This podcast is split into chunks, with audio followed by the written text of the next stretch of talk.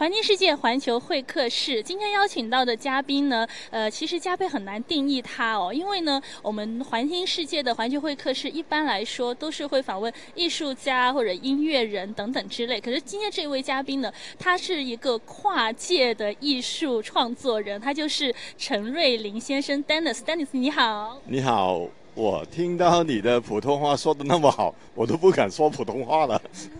Dennis 呢，他之前其实是最出名的，就是他的这个珠宝方面的设计嘛。那其实知道 Dennis 以前刚刚读设计的时候是做一些家居设计是吗？呃，其实我念的是工业设计，工业设计其实做一些啊，比如说我做过空军那个头盔的那个设计，还有电话亭的设计。现在台湾的所有的电话亭也是我做的，呃，所以嗯，跟珠宝是好像没有什么关联，但是我觉得呃，工艺设计比较有弹性，呃，你可以从事很多立体的工作。嗯，其实我那个时候也有做练那个珠宝设计的在学校，但是年轻的时候可能觉得不是最大的兴趣嘛，呃，那个不晓得怎么去欣赏。但是年纪越来越大了，就比较会欣赏一些比较稀有啊、比较有收藏价值的东西，所以就开始做珠宝了。那什么契机会让你想说，就是将珠宝设计变成自己的一个品牌，去这样制作呢？因为我做珠宝以前，我也是做啊很多的有设计风格的啊家具也好啊，家庭用品也好，但是我发现做品牌是很困难的。嗯，因为你的客人没有一定的必要要帮你推动你的品牌，呃，因此我想，呃，做品牌肯定要有零售，嗯，所以从那个时候我就想做呃有零售有关的一个东西，刚好我也是收藏珠宝、收藏手表的，所以我觉得那个呃做珠宝的话，那个店面可能不需要没有那么大也行，所以就从那个方面去想吧。啊，所以后来，嗯，反正觉得，嗯，零售品牌啊，产品，所有的东西都是关联很重要的，所以就往那个方向走了。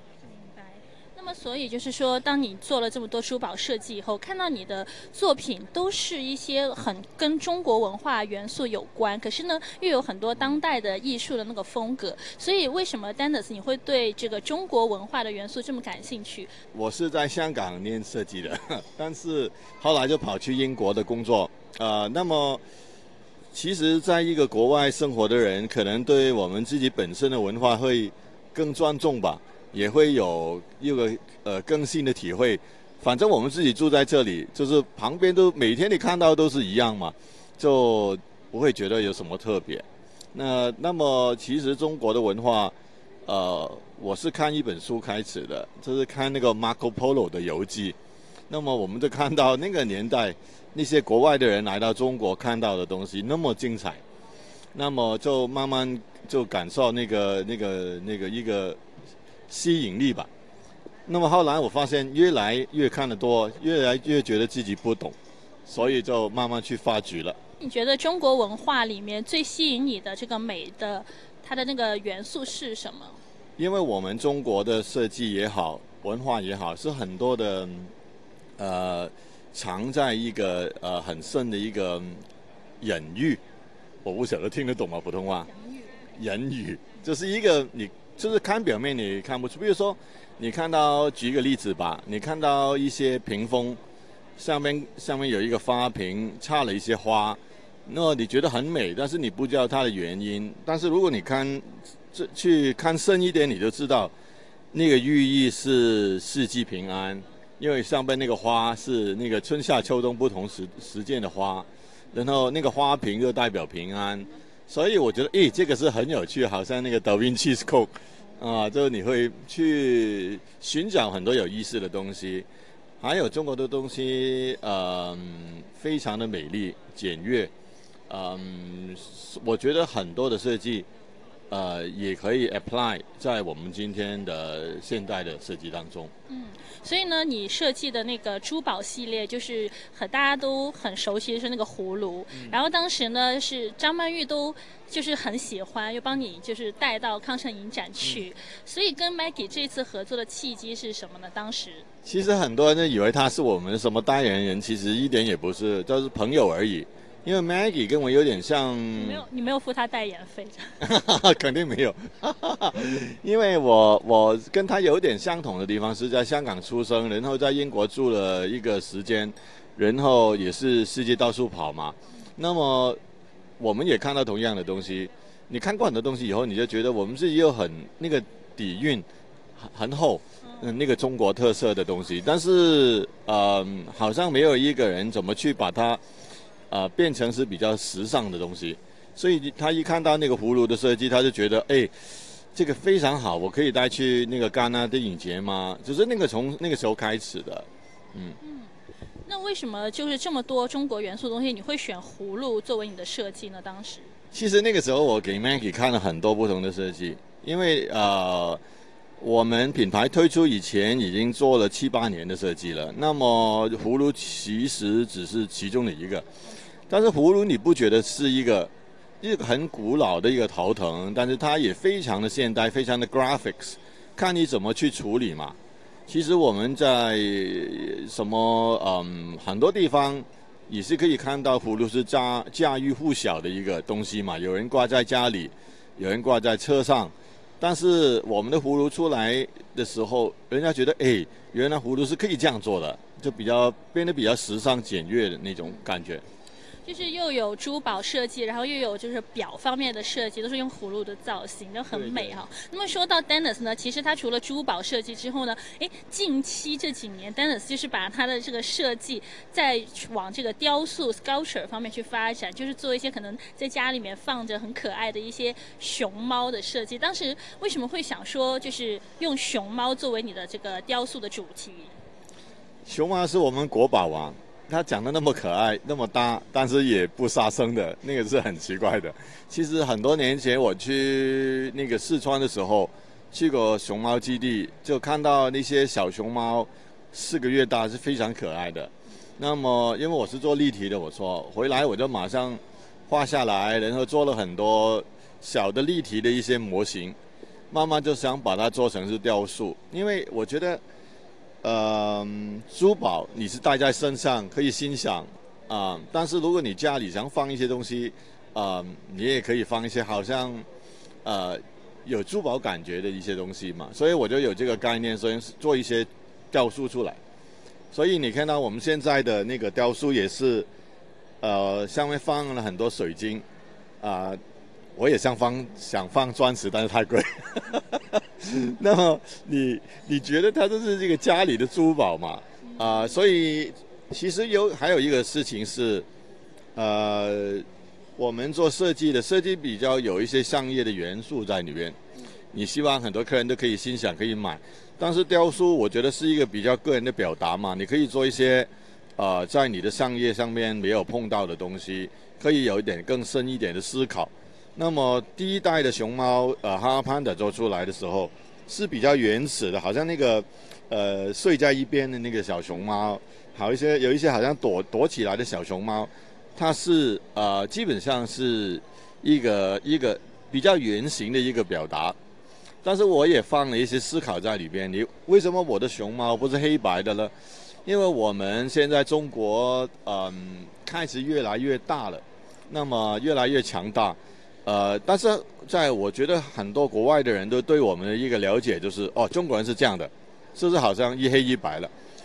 所以我觉得现代的中国人是不一样的，怎么样可以呃表达我们自己？比如说我们穿的衣服，啊，你今天穿中式，我们没有人一个人穿中式，对不对？所以我们中国人不是外国人想象中的那种形象，所以我们也会表现不同的自我。所以你看到熊猫，所以那个 h a r Panda 有很多是红色、白色，有很多是其他颜色的，所以是这样的慢慢的一个开始嘛。那我想问了，为什么就是叫做哈哈 panda？是表示它很开心、很可爱吗？还是说看到它就会想哈哈笑的？啊，其实也那个也比较深奥一点的，因为哈哈 panda 的呃，慢慢的第二期、第三期出来的时候，我的思考就更深了，因为我觉得现在啊，我们中国人刚才也说了，比较强大起来，也富有起来，你看到啊，也很多人。就是享受的生活。那么我们在思考一个东西是，啊，财富，呃，权利，呃，为你带来更多的快乐，还是你有这个以后更变得更多的一个 burden 一个包袱啊？所以就思考这个问题。因为以前大家都差不多的时候都没有这个感觉。比如说我出生的那个年代，也没有一些很富有的人的，差不多大家都是一样的。但是现在我觉得就是。贫富比较允许，玄虚一点所以我在思考这个问题。那么哈哈 panda 呢？其实我觉得人人本身都是在追追求一个最基本的东西，就是快乐。每一个人也是，呃，很多钱的人也是，没钱的人也是。那么其实快乐也不是很难去 achieve 的。啊，我觉得最如果做到一个平衡，做到一个 balance。就好像一个 harmony，一个和谐，那么那个快乐就会来了。所以这个 ha panda 是一个 flu harmony，你就可以 achieve 这个 happiness，就是哈哈 panda 就是这个原因。所以我想问了，因为看到这个装置呢，就是熊猫很可爱嘛。不过有一些它熊猫的这个装置哦，是用这个很多的钱币呀，呃，然后不同的。就是国家的钱币作为它那个的组成，所以这个钱在这里代表是什么是财富吗？当然，钱就是每一个人也很喜欢，我觉得很有趣的。你知道我们在，譬如说国外啊，呃，过年也好啊，生日也好啊，都没有提到钱的。我们中国人过年第一句就是恭喜发财。中国中国人其实是最实际的这个方面。这个就是没有人说，哎呀，祝你身体健康，怎么一开口就是恭喜发财。所以我觉得财富也是一个，我们刚才说过一个，为你带来了什么？是不是有钱就快乐了？所以我觉得现在啊，当然这个比较深层的一个思考，什么贸易战啊，什么什么都是钱的问题。其实。因为我觉得有很多人觉得，哎，中国的冒起会不会对我们带来很多的影响啊？所以为什么我带来就是用了很多国际不同的货币，一种的 currency，就是这个原因。啊，当然还有在另外一个方面是，嗯，呃，那个我们中国的那个设计也好，艺术品也好，就会有一个有一个呃，有些风水的元素。就是有一点，我刚才说的什么屏风也是，啊，譬如说我们不喜欢有一些菱角的东西放在我们家里，对不对？所以你看，为什么这个熊猫所有的钱币都是倒过来的？那个就是钱道熊猫，都是这个了。钱道熊猫哈，很有那个中国的元素的设计在里面。对，告诉你一个真的故事，因为我有一个有一有一次买了一个大师的一个雕塑，他是不要说哪一会了。它是一个水牛，那个水牛是做的非常非常的好的，但是我放在放在我的办公室，放了三个小时，我就觉得浑身不舒服，我就把它收起来了。那么我就觉得，哎，这个好像有两个脚对着你的后面，好像两把刀一样的。所以我觉得其实也是，我是不是乡村风水的人？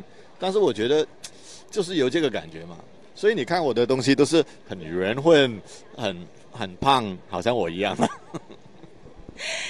我觉得呢，就是这个熊猫给人感觉是很有 harmony，然后很有那一种就是可爱的来，但是又很和谐的感觉。看到就开心了，对不对？对，就是就很想哈哈哈笑这样子。好像很多小朋友，我看他刚才在那个装置旁边走来走去都很开心哦。这个哈哈 panda 的展览呢，之前其实我看 Dennis 就是在成都，然后在东京，其他的地方都展览过，这一次是第一次来到香港。对的，呃，其实我做了六个展览了，啊，虽然不是很多，啊，在上海、北京、成都，还有日本的不同的城市做过，香港是我们自己的基地嘛，啊，所以我觉得这一次我们也加入很多 installation，就不光是展那个雕塑，啊，也昨天晚上也做了一个很大的 party，非常好玩的，就是哇，那个音乐叭叭叭全都是 hip hop，啊，很多人都在跳舞，所以我觉得这是 this is a lifestyle，这是一个生活的方式。我觉得现代的艺术跟以前的呃 old school 的有点不一样嘛，以前很讲究的那种啊传统的东西，有很多 rules 你要 follow，但是我觉得现代的设计也好，艺术也好。完全已经跳出那个范畴，啊，可以做的比较活泼一点，跟你的生活有关。我知道 Dennis 呢，除了就是在创作方面，珠宝设计，然后一些呃 sculpture 的设计，另外你自己的爱好是拍照。对的，其实一个是从中学的时候已经开始的一个习惯，但是慢慢后来就是就是比较深入的研究那个摄影。啊，我特别爱好就是那个人像的摄影，因为我觉得跟那个模特沟通，然后拍出那个情怀是很重要的。不光是那个表面你看到那个东西，你要看到那个整个深层的一个感觉，那么就吸引我的地方在那边了。所以你会不会想说，将来有机会的话，办一个个人的摄影展？当然会了。其实我也办了两个，但是也不算是规模很大。但是我觉得，呃，光是摄影的那个照片出来，还不能满足我的要求。那么，我希望在在我的照片上面再加入一些元素，所以也是在制作的当中。实际来的，我一定会告诉你来看的。谢谢，我们也非常期待呢。就是 Dennis 在各个不同的领域都带给我们一些很新鲜的创作，也是让我们的生活变得更加美好。今天也非常感谢当代艺术创作人陈瑞林先生 Dennis 呢接受我们的访问，谢谢你。